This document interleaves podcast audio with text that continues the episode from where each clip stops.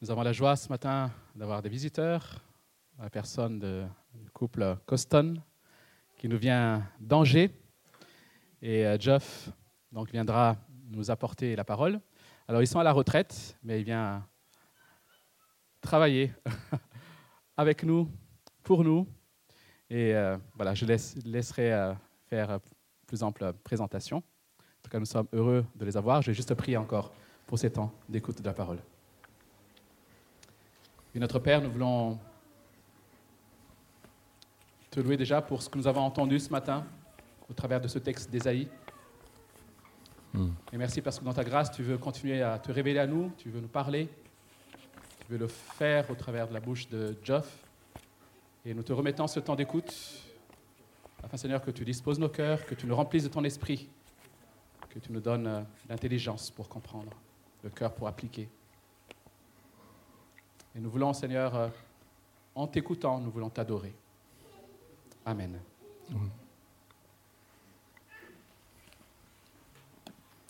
Bonjour à tous. Je ressens le besoin de justifier un peu ma, ma présence. Je, merci pour l'invitation de Naïna. Euh, depuis longtemps, nous avons à cœur, Annette et moi, la ville de Rennes. Il y a, je me disais en venant dans la voiture, il y a 38 ans, le jour de Noël, je jouais au Lego avec un certain David Margerie que certains d'entre vous connaissent, de l'église de Rennes Sud. Et euh, à l'époque, nous étions en étroite relation avec euh, un couple très impliqué dans la fondation d'église de Rennes Sud, Gordon et Avril Margerie. Et depuis, nous avons eu à cœur cette ville. Euh, et euh, depuis le début du, projet d'une implantation d'église euh, dans, à Rennes Nord, nous avons eu à cœur de prier pour vous. Donc, comme d'autres partout en France qui, savent que vous êtes là et qui prient pour vous, cela peut vous surprendre. Alors, de quoi parler aujourd'hui? J'ai à cœur de parler de la présence de Dieu dans nos vies. Pouvons-nous vraiment connaître Dieu dans nos vies, à l'œuvre dans nos vies?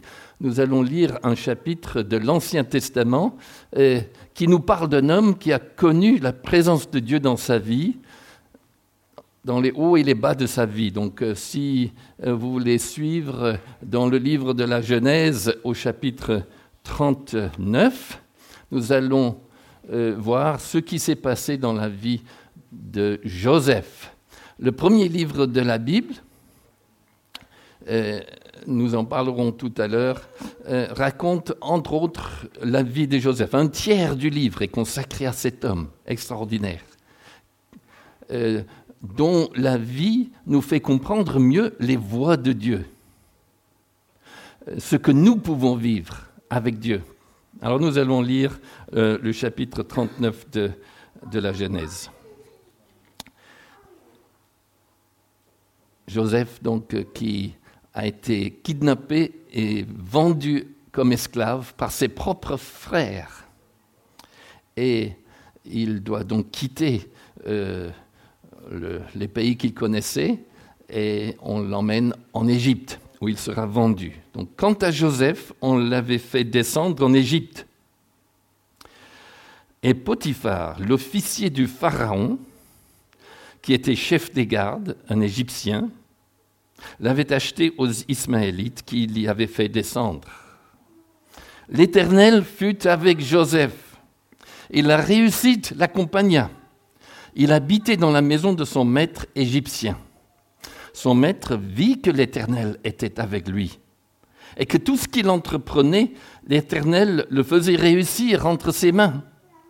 Et Joseph trouva grâce aux yeux de son maître il l'employa à son service, euh, l'établit responsable de sa maison et lui confia tous ses biens. Dès que Potiphar l'eut établi responsable de sa maison et de tous ses biens, l'Éternel bénit la maison de cet Égyptien à cause de Joseph, et la bénédiction de l'Éternel reposa sur tous ses biens, que ce soit à la maison ou au champ. Il abandonna tous ses biens entre les mains de Joseph, et il ne prenait connaissance de rien avec lui. sauf de sa propre nourriture. Je crois qu'il avait du sang français. Or, Joseph était beau à tout point de vue. Après cela, la femme de son maître porta les yeux sur Joseph et dit Couche avec moi. Il refusa et lui dit Mon maître ne prend connaissance de rien avec moi dans la maison, il m'a confié tous ses biens. Personne n'est plus grand que moi dans cette maison. Il ne m'a rien interdit, sauf toi, parce que tu es sa femme. Comment pourrais-je commettre un aussi grand mal et pécher contre Dieu? Elle parlait tous les jours à Joseph, mais il ne l'écoutait pas et refusait de coucher avec elle, d'être avec elle. Un jour, il était entré dans la maison pour accomplir son travail, et il n'y avait là aucun des gens de la maison. Elle l'attrapa par son habit et en disant Couche avec moi. Il lui laissa son habit dans la main et sortit. Lorsqu'elle vit qu'il lui avait laissé son habit dans la, main et qu'il s'était enfui dehors, elle appela les gens de sa maison et leur dit Regardez, il nous a amené un hébreu pour abuser de nous cet homme s'est approché de moi pour coucher avec moi. Mais j'ai poussé de grands cris. Quand il a entendu que je me mettais à crier, il a laissé son habit à côté de moi et est sorti. Elle posa l'habit de Joseph à côté d'elle jusqu'à ce que son maître rentre à la maison. Et elle lui tint alors ce discours. L'esclave hébreu que tu nous as amené s'est approché de moi pour abuser de moi. Comme je me suis mis à crier, il a laissé son habit à côté de moi et s'est enfui dehors. En entendant les affirmations de sa femme, qui lui disait Voilà ce que m'a fait ton esclave, le maître de Joseph fut enflammé de colère. Il s'empara de Joseph et le mit en prison, à l'endroit où les prisonniers du roi étaient enfermés. Il resta donc là, en prison. L'Éternel fut avec Joseph et étendit sa bonté sur lui il lui fit gagner la faveur du chef de la prison. Celui-ci plaça sous son autorité tous les détenus qui étaient dans la prison, et tout ce qu'on y faisait passer par lui. Le chef de la prison ne s'occupait pas du tout de ceux qui étaient sous la responsabilité de Joseph, parce que l'Éternel était avec lui et faisait réussir ce qu'il entreprenait. Une histoire euh, que euh, beaucoup connaissent. Euh, mais qui nous parle d'une expérience que beaucoup ne connaissent pas. La présence de Dieu dans nos vies. Quatre ou cinq fois dans ce chapitre, dans ce récit, il est dit, l'Éternel fut avec Joseph. Qu'est-ce que cela peut signifier? L'Éternel fut avec Joseph et la réussite l'accompagna. C'est comme un refrain. Et lorsque dans le Nouveau Testament, un des premiers euh, prédicateur de l'Évangile, essaie de résumer l'Ancien Testament dans le livre des Actes, c'est Étienne, le premier martyr. Euh, tout ce qu'il trouve à dire pour résumer la vie de Joseph, c'est Dieu était avec lui et l'a délivré de toutes ses détresses. Alors, si nous pouvions vivre de telle manière euh, que cela soit aussi une réalité pour nous, Dieu avec nous dans la vie. Mais qu'est-ce que cela peut signifier? Donc Dieu, avec un jeune homme qui avait à peu près 17 ans, nous dit le chapitre 37, et pourtant il devient un modèle pour tous les temps, parce que dans sa vie, il y avait la présence de Dieu, Dieu était à l'œuvre. Et euh, cela nous est, cité euh, comme un modèle pour nous et comme un phénomène à cibler nous-mêmes. Et autant y penser puisque cette promesse de la présence de Dieu dans nos vies fait partie de l'évangile de Jésus-Christ, qui a promis que tous ceux qui croient en Jésus-Christ pourront connaître dans leur vie la présence et l'action de Dieu. Il a dit un jour, si vous m'aimez, vous garderez mes commandements, et nous viendrons euh, chez vous, chez lui, et nous demeurerons, nous ferons notre demeure chez lui. Donc tout disciple de Jésus-Christ, la promesse nous est donnée par Jésus-Christ, connaîtra la présence de Dieu dans sa vie. Et il y a d'autres promesses aussi auxquelles nous pourrons penser. Alors c'est qui c'est Joseph? Pensons un peu à lui pour avoir un peu le contexte de l'histoire. Pensons au livre de la Genèse, un magnifique livre, le premier livre de la Bible. Je vous encourage à le lire d'un bout à l'autre si vous ne le connaissez pas. Le livre commence par euh, le récit de la création euh, de l'univers. Et ensuite, tout de suite, c'est la révolte de l'homme contre Dieu, les premiers chapitres. Et ensuite, euh, tout ce qui s'est passé, toutes les tragédies qui sont arrivées suite à cette révolte contre Dieu. Le fils d'Adam et Ève qui tue son frère, le déluge, c'est l'histoire de Noé avec euh, euh, l'arche qui sauve une petite minorité, puis euh, l'orgueil de l'homme qui construit cette tour de Babel et ce qui en est le résultat. Et puis, tout d'un coup, dans le chapitre 12, c'est important pour l'histoire de Joseph, Dieu envisage un nouveau départ. Il promet à Abraham qu'il va créer un nouveau peuple à partir de lui il promet sa bénédiction sur la descendance d'Abraham. Et euh, lui dit, mais ta descendance sera une bénédiction pour les nations de la terre. Et je vais te donner un nouveau territoire, la terre promise. Et euh, je vais t'accompagner si les autres donc sont hostiles envers toi et ta descendance. Et puis la suite de la Genèse raconte euh, ce que Abraham a vécu, ce que son fils Isaac a vécu, ce que le fils d'Isaac, Jacob, a vécu, et ce que les douze fils de Jacob ont vécu à la lumière de ses promesses. Il y a des péripéties, des hauts et des bas, et beaucoup de suspense parce qu'on se dit, est-ce que ces promesses vont pouvoir se réaliser? Ils font tout ce qu'il faut pour qu'elles ne se réalisent pas. Et qu'est-ce qui va se passer? Et ici donc, euh, il y a cette euh, famille de Jacob qui se disloque et les frères de Joseph euh, s'emparent de lui parce qu'ils sont jaloux de lui euh, et le vendent en Égypte.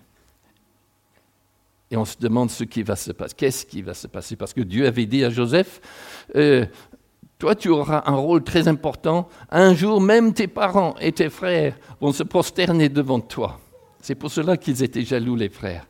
Et maintenant, c'est le contraire qui semble se passer que va devenir la vie de Joseph. Alors, euh, avec euh, cet arrière-plan, nous allons voir ce que signifiait pour lui la présence de Dieu dans sa vie. Dieu était avec lui. Quand j'étais enfant, j'avais beaucoup de peine à comprendre cette idée de la présence de Dieu parce que j'allais au culte dans l'église et on priait, merci pour ta présence dans ce lieu. Et on demandait la présence de Dieu. Et moi, en tant qu'enfant, je me disais, mais, mais bien sûr que Dieu est là. On nous dit que Dieu est présent partout.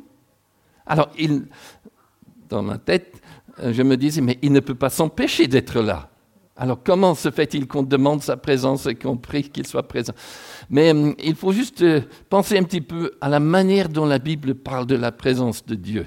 Premièrement, effectivement, il y a son omniprésence, comme on dit. Il est présent partout dans l'univers. Il n'y a pas un recoin de l'univers où il n'est pas présent. Comment fuirais-je loin de ton esprit dit le psaume 139. Où pourrais-je suivre, fuir loin de ta présence?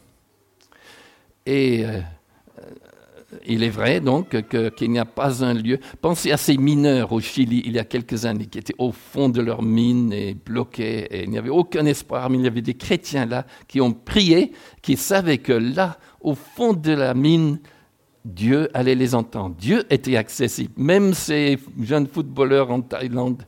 Donc, euh, et aucun espoir au fond de leur grotte et il y avait un chrétien parmi eux mais en tout cas, ils ont prié, je ne sais pas trop comment, mais Dieu était présent, les a vus et a permis qu'ils soient délivrés. Seulement, euh, au-delà de ces cas-là, euh, il est vrai qu'il n'y a pas un seul lieu, même dans les lieux les plus déserts, les plus inaccessibles, où Dieu n'est pas présent. En deuxième lieu, la Bible parle de la présence immédiate de Dieu.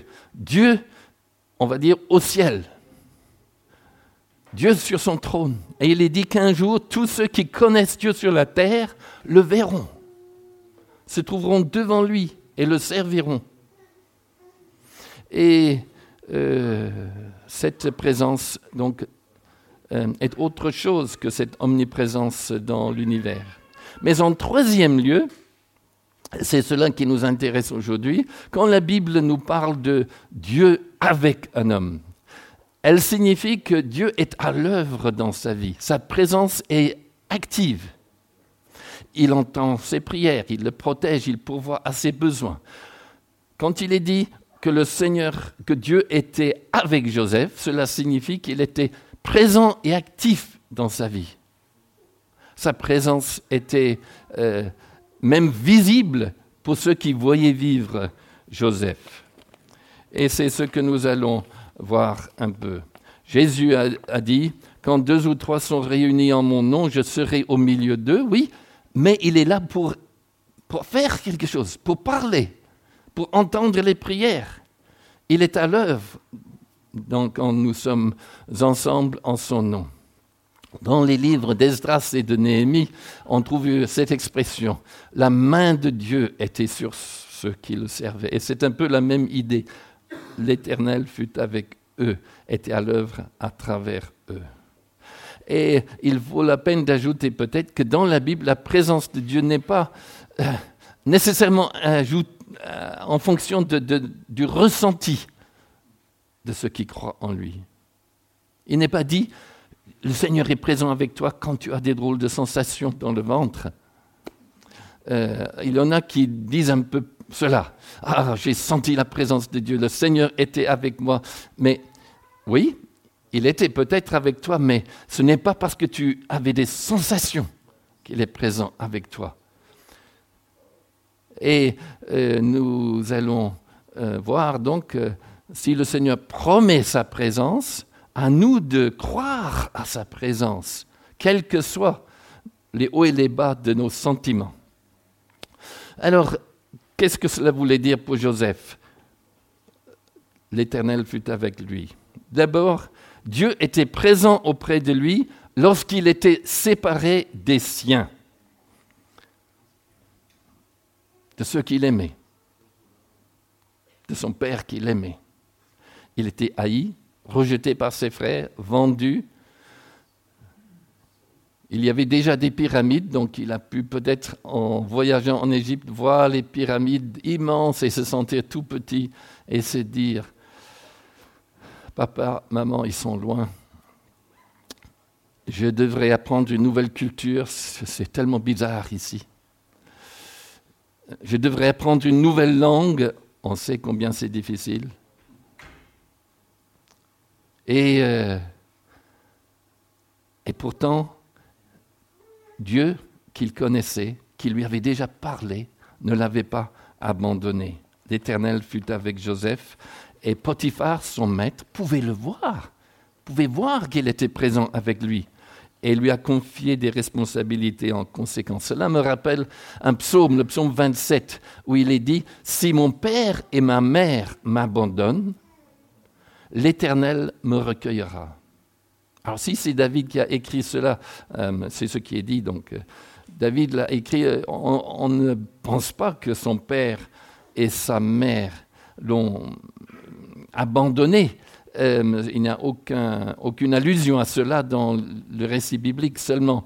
Cela signifie peut-être quand ils me quitteront par la mort, quand je serai séparé d'eux, Dieu me recueillera et combien il est important pour vous et pour moi quand nous sommes séparés de notre euh, lieu de naissance, de notre famille, des églises que nous avons connues par le passé, euh, de savoir que là où nous sommes dans le présent, Dieu est là et il nous accueillera. Et nous sommes en territoire familier partout quand nous connaissons Dieu. L'apôtre Paul a dit euh, dans la dernière lettre qu'il a écrite, euh, que quand il a dû paraître devant, euh, au tribunal euh, de Timothée chapitre 4, tous m'ont abandonné, mais le Seigneur m'a soutenu et fortifié. Jésus a prévenu ses disciples que parfois ils seraient rejetés et abandonnés par ceux qui les aiment. Mais nous pouvons connaître sa présence et être soutenus et fortifiés par lui. Deuxièmement, Dieu était présent auprès de lui dans ses responsabilités, on va dire au boulot. Son maître vit que l'Éternel fut avec lui. Tout ce qu'il entreprenait, l'Éternel le faisait réussir entre ses mains. C'est ce qui est dit quand il était chez Potiphar, mais la même chose est dite plus tard quand il était en prison. Le chef de la prison ne s'occupait pas du tout de ce qui était sous la responsabilité de Joseph parce que l'Éternel était avec lui et faisait réussir ce qu'il entreprenait, donc son travail. C'était déjà une victoire pour Joseph de ne pas s'apitoyer sur son sort et bouder et rester dans un coin sans rien. Je crois que vous et moi, nous aurions facilement euh, choisi cette option-là, puisque c'est comme ça. Je me laisse aller, je me résigne. Mais Joseph a fait ce qu'il pouvait, a fait de son mieux avec les responsabilités qui lui étaient confiées. Mais nous, nous devons faire attention ici, parce que la présence de Dieu dans nos vies ne signifie pas que nous allons toujours réussir mieux que les autres, par exemple. Si vous êtes un commercial, la présence de Dieu dans votre vie ne signifie pas que vous allez vendre mieux que vos collègues. Si vous êtes enseignant, la présence de Dieu dans votre vie ne signifie pas que vous seriez plus fort pour discipliner les élèves que les autres ou que vos, euh, élèves réussiront mieux, dans leurs examens que ceux des autres profs. Non. Mais ce, qui est dit de Joseph nous rappelle que le Seigneur est présent dans notre travail, dans ce que nous faisons pour lui, euh, dans ce que nous vivons, euh, en dehors de l'Église. Ah, ça c'est tellement important. Dieu n'est pas seulement présent ici, à la maison de quartier de la Touche, quand on est réunis. Il est présent aussi dans mon lieu de travail, euh, en famille, euh, dans la cuisine, euh, dans l'amphi.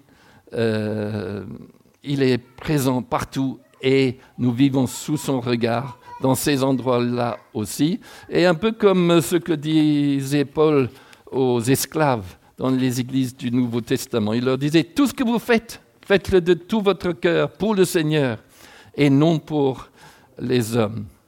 Mercredi prochain, dans une université de, l'Ouest, un, chrétien va recevoir le grade de l'officier, d'officier de l'ordre des palmes académiques. Bon, il a des enseignants qui, qui se fichent totalement des palmes académiques, mais j'admire ce chrétien qui n'a jamais caché sa crainte de Dieu au travail, qui se dévoue dans son Église. Je crois que c'est aujourd'hui qu'il est en train de euh, prêcher lors d'un baptême dans son Église. Et il se dévoue aussi dans son travail. Et il connaît la présence de Dieu dans son travail, qui, qui l'aide, qui le soutient.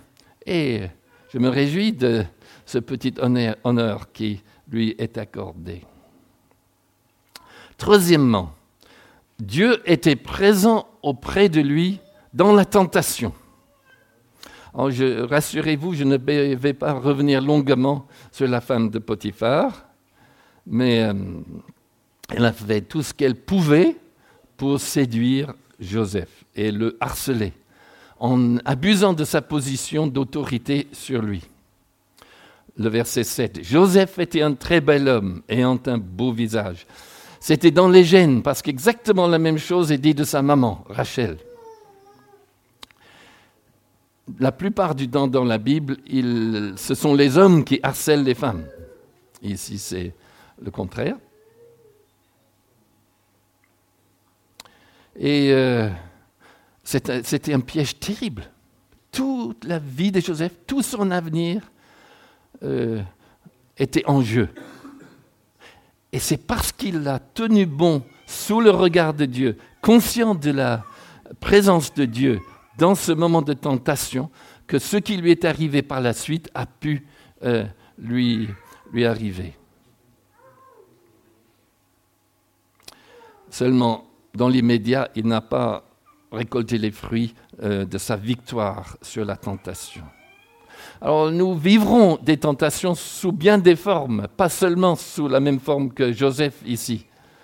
Euh, tentation de mensonge, tentation de vol, oui, euh, tentation de, haine et de, de, de, créer du conflit.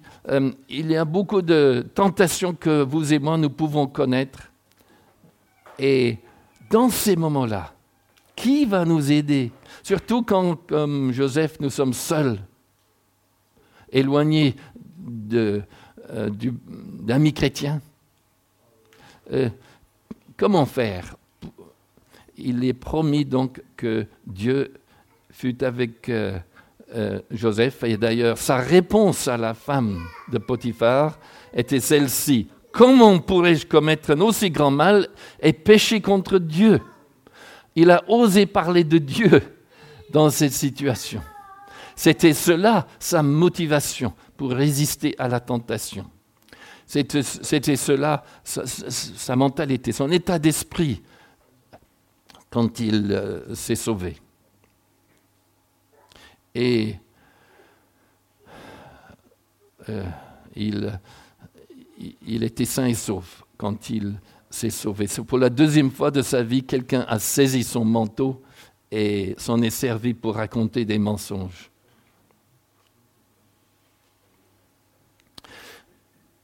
J'ai euh, écouté cette semaine le témoignage d'un homme qui est devenu un des grands défenseurs de la foi chrétienne à notre époque. Euh, c'est un Irlandais euh, qui est professeur de mathématiques à l'université d'Oxford. Et il a raconté euh, que lorsqu'il était un jeune étudiant de 19 ans, il allait étudier à Cambridge, c'est l'autre université euh, un peu en concurrence avec Oxford, et comme c'est le cas dans ce lieu très traditionnel, les étudiants sont invités à manger dans le réfectoire à la table des professeurs et, des grands de l'université. Donc il était invité un jour et on l'a placé à côté d'un prix Nobel de physique. Et donc euh, John Lennox, c'est son nom, a voulu témoigner.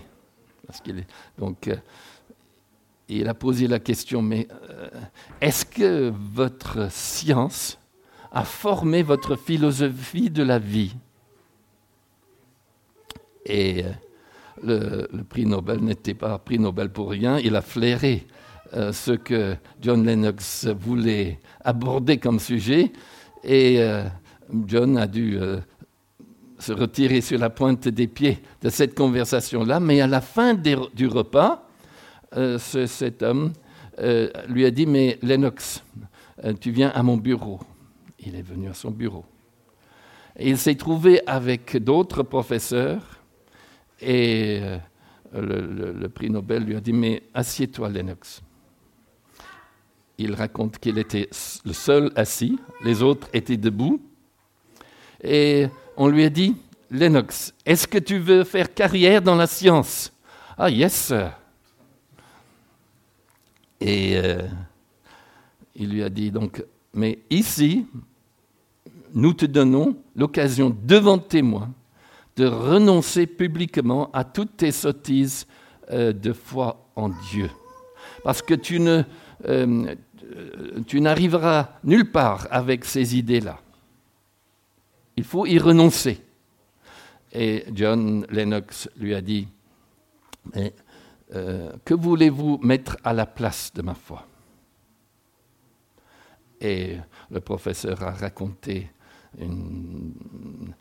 ce que Lennox a qualifié de philosophie de Bergson.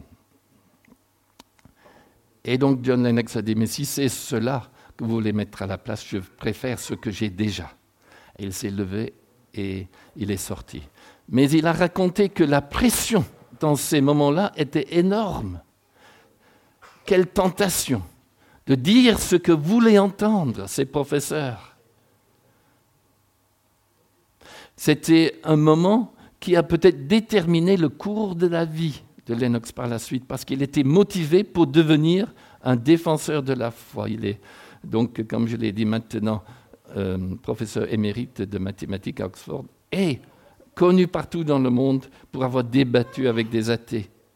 Alors, un moment de tentation peut être un moment clé de notre vie parce que l'enjeu est énorme. Et à nous d'être comme Joseph et de nous rappeler que nous vivons sous le regard de Dieu, même quand nous sommes loin du regard des autres. Et ce que nous disons euh, peut déterminer l'avenir de notre, de notre vie. Oui, Dieu est un Dieu de grâce et de pardon lorsque nous tombons.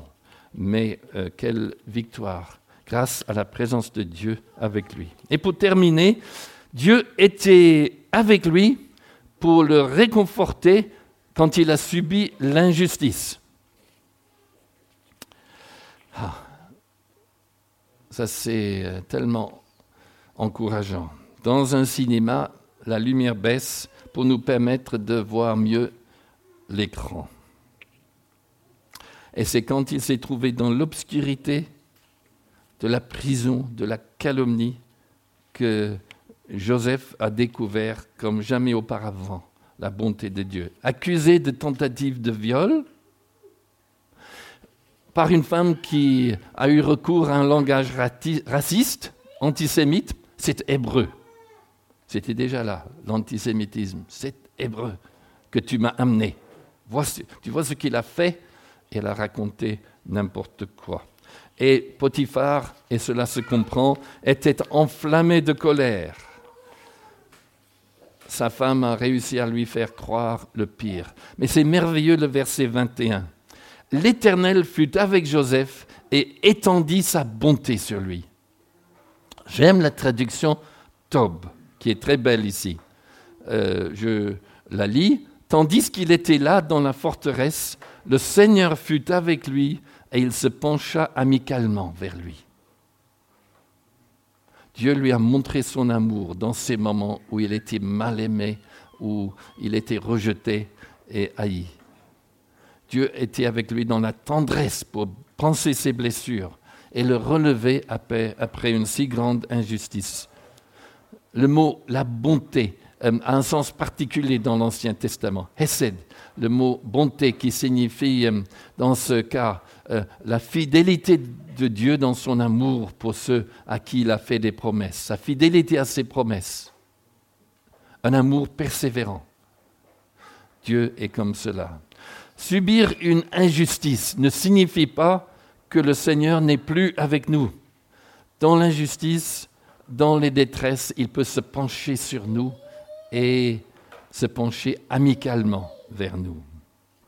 Il nous est dit dans la lettre aux Romains que quand le pire nous arrive, mais rien ne peut nous séparer de l'amour de Dieu en Jésus-Christ.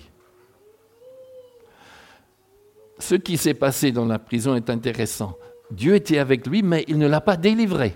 On aurait cru que si Dieu était avec lui, il allait le faire sortir de prison. Mais par contre, ce que Dieu a fait, c'était d'alléger les souffrances de Joseph en lui donnant un régime privilégié. Le gardien de la prison euh, a fait en sorte qu'il ait des responsabilités euh, et que son sort soit moins dur que pour euh, les autres. Et je crois que nous trouverons parfois cela. Dieu n'enlève pas toutes nos épreuves, mais dans l'épreuve, il nous donne des signes de sa bonté.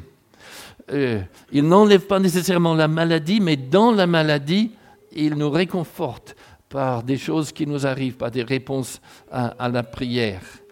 Euh, nous vivons avec des difficultés au travail, mais malgré tout, nous connaissons le soutien de Dieu et il se penche amicalement vers nous.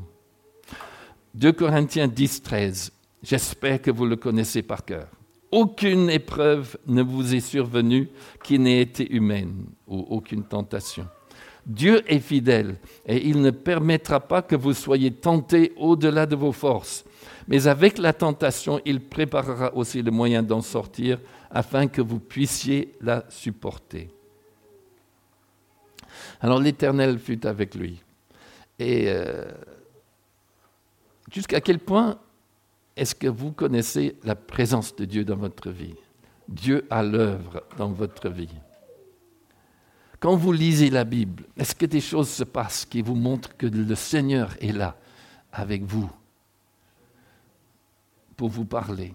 Quand vous priez, est-ce que vous voyez le Seigneur à l'œuvre dans votre vie?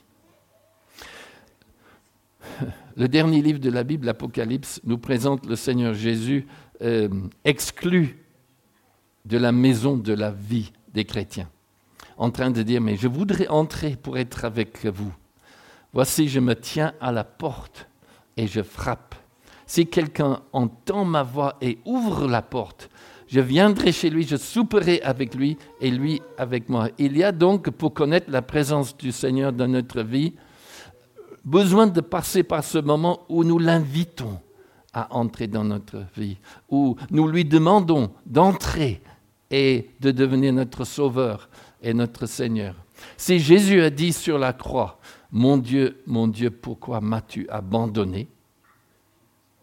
C'est pour que vous et moi, nous puissions connaître sa présence et la présence de Dieu pour toujours. Il a porté nos péchés, nos fautes, afin qu'il n'y ait rien pour nous empêcher de jouir de la, présence de Dieu euh, dans notre vie. Et j'aime l'évangile de Matthieu où euh, trois fois il est question de la présence de Dieu dans notre vie.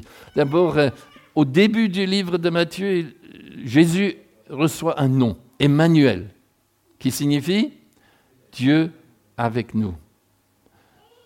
C'était Dieu venu sur la terre, mais aussi avec la promesse que grâce à ce que Jésus allait faire, nous pourrions connaître la présence de Dieu avec nous.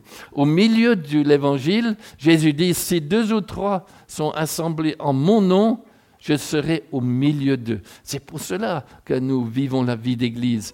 Nous connaissons d'une manière particulière la présence de Dieu quand nous sommes ensemble. C'est une condition pour vivre cela. Et puis à la fin de l'évangile, les tout derniers mots de l'évangile euh, sont faites toutes les nations des disciples, enseignez-leur à faire tout ce que je vous ai prescrit, et voici, je serai avec vous tous les jours jusqu'à la fin du monde. Donc, euh, pour les disciples qui, qui, témoignent, qui parlent de l'Évangile, pour les disciples qui font ce qu'il a prescrit, qui obéissent, qui suivent le chemin, il y a la promesse que tous les jours, jusqu'à la fin, nous pourrons connaître sa présence dans nos vies. Donc dans la vie de Joseph, euh, la présence de Dieu n'était pas en fonction de, du bonheur de Joseph.